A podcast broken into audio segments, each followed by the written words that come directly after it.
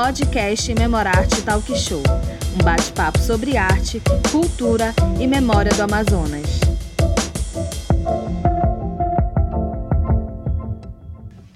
Olá, ouvintes! Essa é a segunda edição do Memorarte, um projeto financiado pelo Prêmio Manaus de Conexões Culturais especial Lei Aldir Blanc.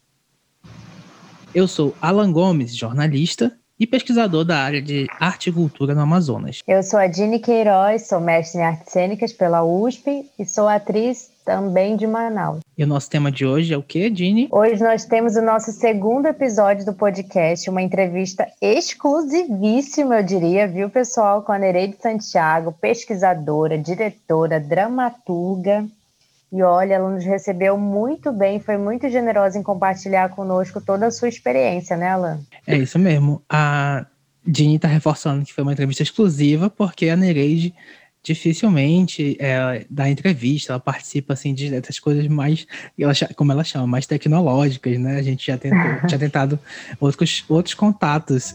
Fala um pouco disso, Jenny, aí pro pessoal do, do outro projeto que você estava fazendo na época. É, já tinha já estava namorando essa conversa há muito tempo, porque eu admiro bastante o trabalho da Nereide por ser uma mulher forte é, e um exemplo também para nós pesquisadoras, né? Ela participa aí tanto da, da questão acadêmica acadêmica quanto tem sua companhia teatral Arranque Ri, com 28 anos de existência. Ela tem todo um trabalho também na dramaturgia, então ela tem esse olhar da encenação enquanto diretora. Ela é uma referência feminina, eu acho que talvez uma das únicas que a gente tenha no, no Amazonas. E por isso a importância desse trabalho e o aceite dela em nos receber, em conversar com a gente. E não só, né, Alan, conversar, ela foi super solícita, mostrou materiais, mostrou a sua tese. Então foi uma conversa muito rica que eu tenho certeza que vocês vão adorar ouvir alguns trechos dela. Exato. E assim, é, essa conversa com a Nereide marcou uma coisa que eu acho muito forte do nosso trabalho ah, e que eu acho que a gente quer passar um pouco também para a galera que está ouvindo a gente, que vai acompanhar aí a gente nesse todos esses episódios. Que acaba, é, é uma entrevista que a gente fica buscando a, essa voz, esse depoimento de fatos históricos e tudo mais, mas no final das contas a gente acaba tendo uma aula também, né? A gente acaba aprendendo bastante, assim. E aí vai criando outras e outras conexões e trazendo mais é, referências que às vezes a gente não encontra é, em livro, a gente não encontra aí facilmente em outras fontes, a gente não, não, não tem esse acesso tão é, facilitado mesmo, né? Então, assim, essa conversa com a Nereide eu acho que marcou, me marcou bastante porque me, de certa forma, educou de, de, do, dos processos do, do desenvolvimento histórico do teatro no Amazonas, né? E, e eu acho que realmente é, é o que a gente quer trazer agora nesse episódio. Exatamente, pensando no contexto que ela começou a trajetória, que foi na ditadura, ela entra aí na universidade em 68, na época a Universidade do Amazonas, né, hoje em dia conhecida como a UFAM, e é nessa universidade que ela entra nesses movimentos estudantis, né, pensando que a gente está passando por uma efervescência muito forte, é, em 68, o ano emblemático do AI-5, e todas essas questões, na época do CPC, né, o Centro Popular de Cultura da Uni, e uma época em que é, em outras regiões, principalmente no Sudeste, que vai ser o eixo teatral, né, pensando aí em São Paulo, principalmente, São Paulo e Rio, vão ser o palco de grandes transformações. Nós temos uma discussão em pauta aí muito forte né, entre arte e política, e a gente pode, pode perceber tanto na entrevista da Nereide quanto em outras também, nas próximas que virão, né? Como as linguagens elas estavam muito próximas, as pessoas não tinham, não eram divididas em, em nichos, né? Elas transitavam, a galera do cinema, do teatro e tudo mais. Então, isso é bem interessante também, até pela formação da Nereide, né, que vai atuar muito forte também na literatura, vai ministrar algumas coisas sobre cinema na universidade mas a trajetória dela começa especificamente dentro da universidade, quando ela passa pelo Teatro Universitário do Amazonas, o TUA, como contra-regra, começa ali num trabalho de bastidores. Ela é dirigida pelo professor Renan Freitas Pinto também, né? Ela faz um musical. E aí depois ela passa também pelo Decisão, que é um grupo bem interessante, Alan, que tem uma inspiração é, com outro grupo do Rio de Janeiro, Opinião, que foi dirigido pelo Augusto Boal. Então era um grupo que misturava música, poesia, música de protesto, textos teatrais, de, enfim, Fernando Pessoa, né, poemas, e, e aí vai criar os seus trabalhos. E ali no Decisão tem uma curiosidade bem interessante dessa entrevista que, que a gente fez com a Nereide, porque aí na decisão que ela conhece a, Aide Cohen, que segundo a Celda Vale, que é uma outra grande referência né, para a gente, Alan, é, ela conhece a Aide, que é uma das, das primeiras mulheres, se não a primeira mulher diretora teatral de Manaus. E aí a, ela vai passar também pelo Teatro Aliança Francesa, né, junto com a Nereide. Não dá prosseguimento, como a Nereide deu na sua trajetória, mas aí fica um nome para gente, fica um nome registrado, né, dessa, dessa participação feminina, que são poucas. A gente até conversou sobre isso, né, Alan? Como a gente tem poucas mulheres, assim, pelo menos que a gente conhece, né, que, que tem mais visibilidade, de certa forma. É, eu acho que essa questão feminina é, tem muito a ver, não é que às vezes não é que tem, que tem poucas, né? Que são os, são os registros que são men menores, né? Tem menos registros dessas, dessas mulheres, dessas participações. E aí passa tanto pela estrutura é, patriarcal e machista, né? Tanto do, da sociedade quanto, inclusive, do meio artístico. Hoje a gente diminuiu um pouco isso, mas realmente acho que naquela época devia ser bem mais duro. Então a gente tem é, é, que romper determinadas barreiras. É, é, aliás, essas mulheres já tiveram que romper de, determinadas barreiras para estarem ocupando esses espaços. E aí nós, enquanto é, pesquisadores, entrevistadores, enfim, curiosos talvez do tema, a gente acaba tendo que novamente romper barreiras para ir atrás de determinados nomes, né? A gente acabou tendo é, que fazer um esforço é, para buscar mais, mais nomes de mulheres e tentar é, chegar num equilíbrio aqui é, das pessoas que participam aqui do nosso projeto. Mas, é, no final das contas, acaba sendo é, bem mais rico em termos de, de, de, novidades que a gente resgata ali nessas falas de, de, de quando a gente entrevista essas mulheres. E aí, eu queria já chamar nosso primeiro bloquinho de, de, da entrevista, da, da voz da Nereide aí para a gente falar um pouco desse panorama que a Dini já citou, mas a gente vai ouvir agora um pouco na voz dela. a, minha atividade com teatro, na verdade, começou com, com o teatro universitário, TUA, lá em 68, por 60, 68, porque 69 eu precisei viajar. Então, na década de, de, 1900, de, de 68, é, na década de 1960, né? que justamente era o período da, da ditadura, né? Da ditadura. Então a gente, eu, participei do TUA, né, do Teatro Universitário do Amazonas, fiz um musical, inclusive dirigido pelo e, e, concebido pelo Renan Freitas Pinto. E, e, um musical assim com músicas que eram de protesto na época, né? E no tour eu participei do, do, do teatro universitário ali um pouco como contra-regra, que está como observador, essas coisas, participante dele. Em seguida, depois eu, eu passei um ano fora, com aperfeiçoamento na, França, fiz um, um, um imersivo lá na, com um assistente do Grotowski. Foi muito bom para mim. É, quesito corpo ali, para mim, foi fundamental é, valorizei mais assim, é, o trabalho com o corpo assim, do ator, expressão corporal e do próprio diretor. No caso, eu, eu tinha pretensões assim, né? E, e, na volta, assim, aí eu me engajei na Aliança Francesa. Aí sim, foi, começou a produção, exatamente como dirigindo, é, escrevendo, adaptando material, entendeu? Com o grupo Teatro da Aliança Francesa. E ali a partir de 70 e... Depois de 73, 74, 70... Eu sei que em 78 a gente fez uma, uma apresentação de, um, uma peça do Corpo Santo. Esse autor que a gente pesquisa, que eu pesquiso desde lá. Corpo Santo. Tinha, nós estávamos com relações naturais e Mateus Mateus, mas só montamos as relações naturais. É interessante perceber, né? A Nereide ela esteve envolvida em vários movimentos teatrais, é, no Teatro Aliança Francesa, aí na década de 70. Olha só, só lá no, no Aliança Francesa passaram Nonato Tavares, Lena de que depois foi para São Paulo, inclusive esteve, se eu não me engano, se eu não me falha a memória, envolvida também com o Teatro Oficina depois, a própria professora e pesquisadora Celda Vale, Ismael Farias, o Almir Graça e tantos outros nomes, né, que a gente também vai ficar conhecendo por outras linguagens, não só do teatro.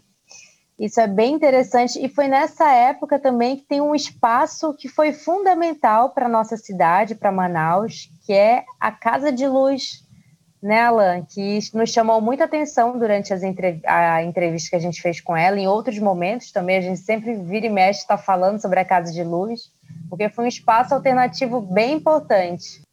A Casa de Luz tem esse nome, né? Que eu já eu fico pensando assim, é o Dourado.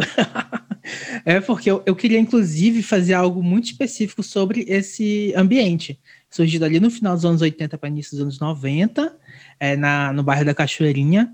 Era um espaço que funcionava é, numa antiga.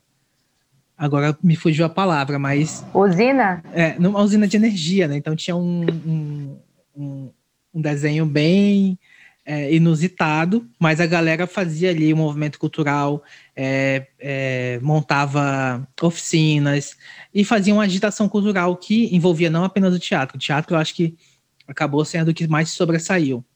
E na Casa de Luz também tinham muitos nomes que a gente já você acabou de citar, mas que a gente sabe que é, também tem relevância para a história tanto do teatro quanto das artes na cidade, né? A gente falou do Nonato Tavares, é, e, e, enfim, não vou ficar tentando lembrar aqui, porque senão vou passar vergonha de querer lembrar e, e esquecer alguém. Mas essa, a Casa de Luz tem essa importância é, histórica é, para a cidade, e a gente é, ouviu um pouco da Nereide falando disso, e da importância, é, acho que é inclusive uma virada de chave na carreira dela, né? Porque é, ali na, nesse contexto da Casa de Luz, que ela monta alguns, é, alguns projetos muito significativos ali, né? Sim, é, você acho que resumiu bem, assim, é um espaço que foi muito importante, porque ele juntou vários artistas de linguagem diferente, teatro, música, dança, enfim, e possibilitou também oficinas, né, entre os próprios artistas. Então a gente teve um movimento aí bem efervescente.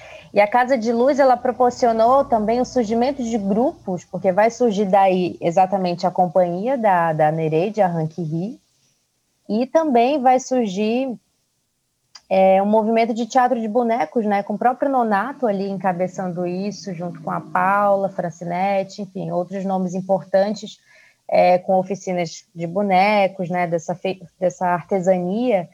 Então, é bem interessante esse espaço e a pesquisa também em torno de um autor que vai virar o projeto da Nereide, inclusive do próprio grupo também, né, o Corpo Santo, que para quem não sabe foi um, um gaúcho, né, um dramaturgo aí do século XIX, que é considerado no Brasil o precursor do teatro do absurdo. Então, a Nereide, quando descobre isso através do Marco José, que é um outro nome também bem interessante do nosso teatro, né, do grupo do Gruta, do grupo de teatro universitário do Amazonas, ele vai entregar um caderno da esbate para a Nereide com as peças e ela, uou! A partir de então, isso vira uma, uma, uma pesquisa e ela foi uma das pioneiras a começar a estudar o corpo santo. Você lembra dela, dela falando sobre isso? Sim, eu lembro. Eu acho que a gente pode trazer um pouco dela falando sobre isso. Lá na, na nossa pesquisa, eu tinha contato com o menino do Gruta, o Marco José. Você disse, ah, você devia montar Corpo Santo. Eu disse, é, eu não, eu não conhecia. não conhecia, porque realmente os textos deles são de difícil acesso. Mas sim, depois descobri que no, nos cadernos do SBAT antigo, né? Não tem mais isso também. Tudo desapareceu, tudo de bom desapareceu, pouca coisa restou. E não sei se teria a mão aqui um para mostrar para vocês, talvez até vocês já conheçam. Bem, aí tá, eu fui partir para a pesquisa do, do Confissão, fiquei assim, deslumbrada. Deslumbrada pela possibilidade, desafio justamente isso, filho oferece né, ao criador, ao, ao dramaturgo, ao, ao, diretor, né, de, de encarar o seu texto, abordar o seu texto, que aparentemente é um texto um texto de um doido, é, um, um, doidinho uh, assim de, de pedra na mangueira, não mais que isso. Mas não, não, é um texto assim que realmente ele para mim, ele estaria ali enquadrado como um Alfrejarri, que, né, que depois disso que fez o, o, o Burrei e outros textos do, do teatro do, chamado absurdo, né, do surrealismo também passando por ali, né. Aí tá, como eu falei, aí o Marcos José, né, que, que me indicou, e para mim foi uma descoberta assim, fantástica, eu agradeço até, até hoje. É, agradeço ele até hoje. E aí, pronto, enveredei por essa pesquisa do Corpo Santo e nós montamos, nós tínhamos essas duas montagens que seriam, teriam prêmio é, da Funarte na época, o, que teria os dois prêmios, tanto a Relações quanto o Mateusa. Não conseguimos montar Mateusa, mas porque foi então, um período posterior que a gente teve que interromper.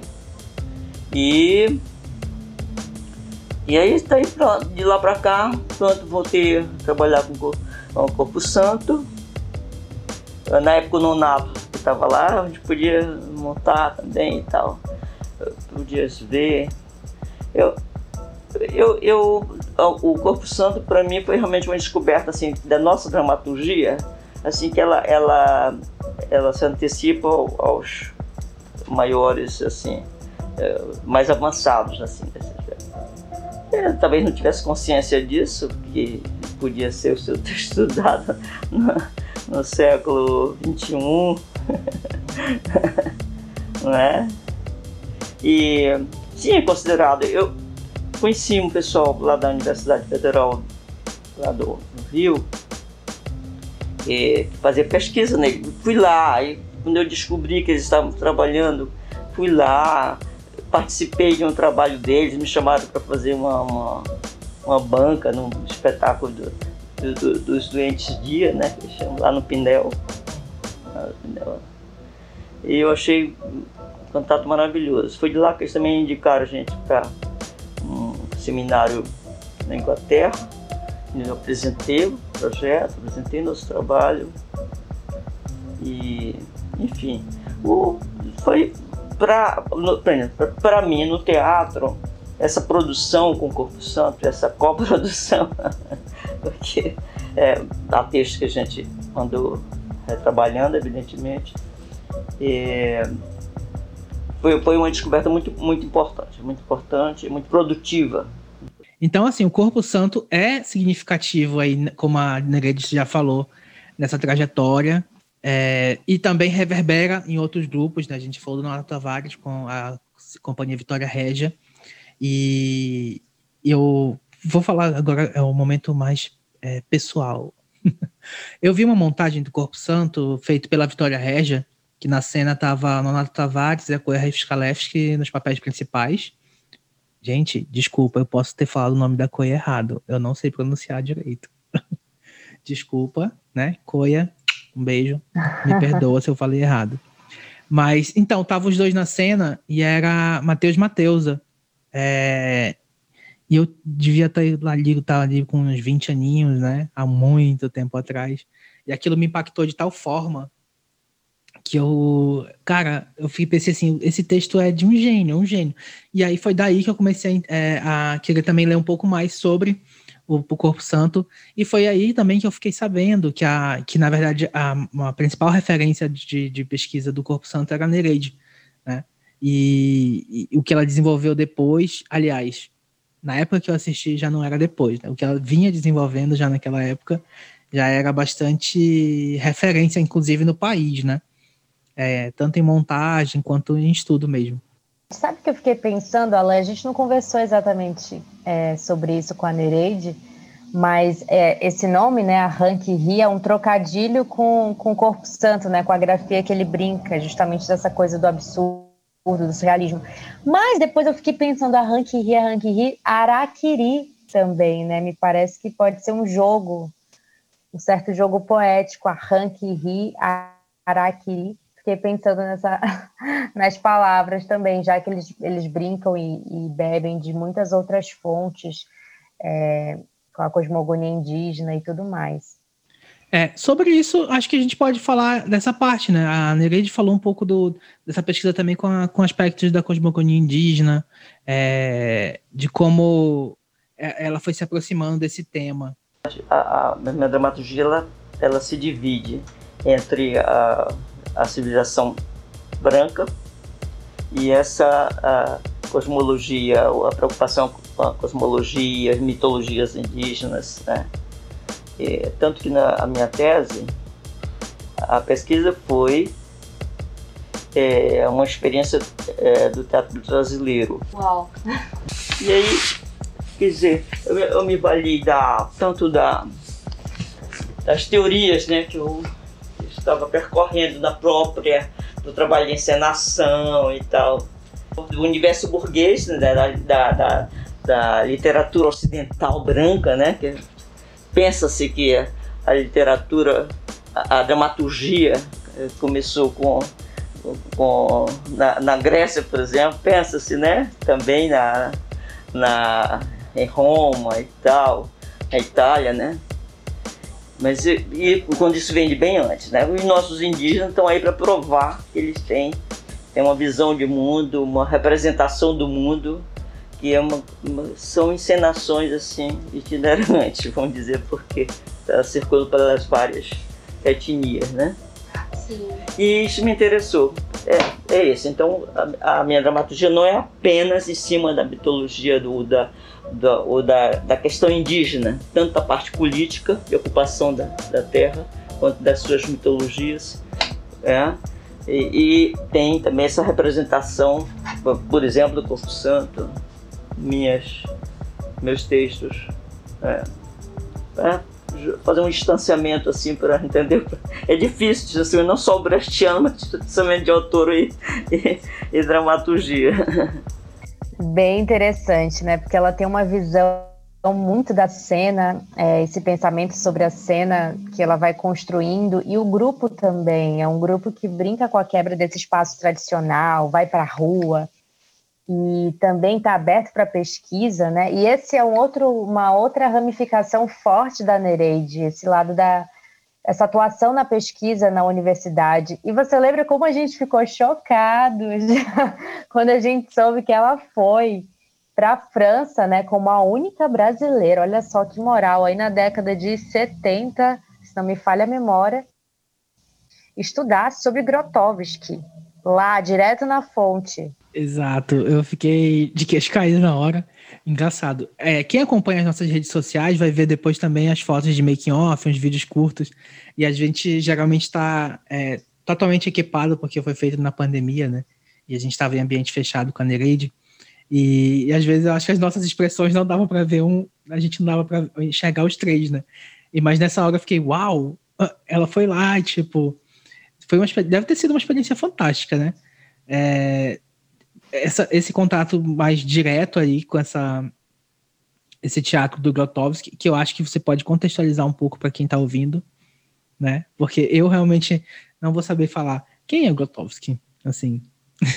A Grotowski foi um diretor muito importante aí, né? A gente vai pegar. Ele, ele vai trazer uma coisa que ficou muito famosa pela, pela mão dele, pela, pelo trabalho dele mas que já vem desde o Stanislavski, né, que é essa coisa do laboratório, do teatro laboratório, que é essa coisa de não se preocupar mais com o resultado do, do trabalho, pensando em termos de apresentação cênica, né, mas o Grotowski ele vai trabalhar o processo, ele vai se ligar no trabalho do ator, do ator santo, então toda a pesquisa dele, que vai ter muitas fases, inclusive, vai é, cada vez mais tirando os elementos que não são tão necessários para o ator e vai ficar aí o, o, o chamado teatro pobre, né? Muitas pessoas também acabam empregando esse texto de uma forma esse, é, esse termo de uma forma errônea, mas na verdade está ligado com essa questão de se desnudar totalmente, o ator se desnudar e acessar uma outra via de atuação.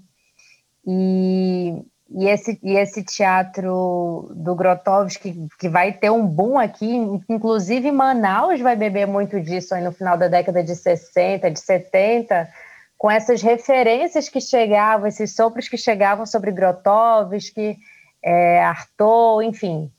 E aí a gente vai ver alguns, experimenta alguns experimentalismos da cena pegando esse gancho aí do Grotowski, mas bem interessante você ter comentado sobre isso. Só ia comentar que às vezes a gente está falando dos anos 60, mas já reverbera até hoje, né? Tem muita, muito processo, muito grupo que a gente percebe que ainda trabalha assim, é óbvio que com linguagens muito mais contemporâneas e, e, outras referências e tudo mais, mas assim parece que ficou uma sementinha ali de determinados trabalhos, de determinadas chegadas ali. Mas você ia concluir seu raciocínio, desculpa ter interrompido. Exato. Pegando esse gancho também sobre a França, né? Ela teve uma, fez uma tese de doutorado que inclusive tivemos o prazer de tocar aí na, na versão física e na, na primeira versão da, da tese publicada da Nereide, de 2004, né, uma pesquisa sobre o teatro brasileiro, ela teve inclusive uma orientação francesa, né, teve esse aspecto forte. Ela fala inclusive do, desse trabalho do, da tese. E sabe, sabe que eu acho interessante também, Alan, é que o a Rank Ri os atores da Rank Ri, né, cresceram junto com o grupo. Ela comentou bastante sobre isso, né? Teve gente que entrou novinho, assim, de repente agora já está na faculdade, já está no mestrado, já está no doutorado, como é o caso da, da Gorete Lima.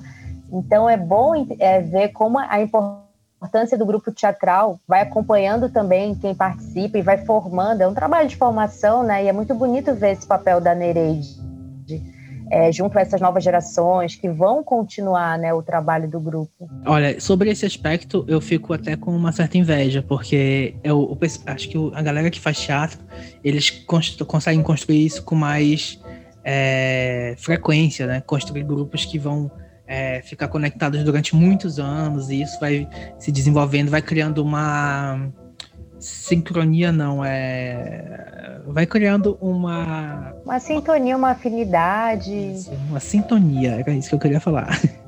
E eu venho, de, venho de, uma, de uma formação que é o pelo coletivo de fusão, né? E a gente foi ali um coletivo de artes integradas, eram várias experimentações artísticas e linguagens. E, e, percebo que assim, como isso influencia positivamente no, teu, no nosso fazer artístico e no nosso desenvolvimento em geral, porque como tu falou do pessoal da Rank Ri, alguns entram ali ah, é, fazendo só a, atuando em cena e tal, mas de, de acordo com o desenvolvimento é, pessoal e com o crescimento, vai começando a desenvolver outras coisas, vai começando a, a fazer pesquisa, vai começando a, a, fazer cenografia, enfim. E é isso que eu, que eu queria destacar, assim, do, de como o, o, teatro, ele, por ter essa, essa característica de, de é, de coletivo mais duradouro, às vezes, né, é, vai, vai permitindo a pessoa é, desenvolver outras habilidades que não só aquela habilidade fim que a gente imagina, né? Não é só para cena. De repente, a pessoa está desenvolvendo também, é, sei lá, até coisas mais burocráticas. Eu, amigos meus é, começaram na mesma época é, fazendo teatro só na cena hoje em dia já são exímios produtores, por exemplo, que sabe prestar conta, sabe captar recurso, enfim.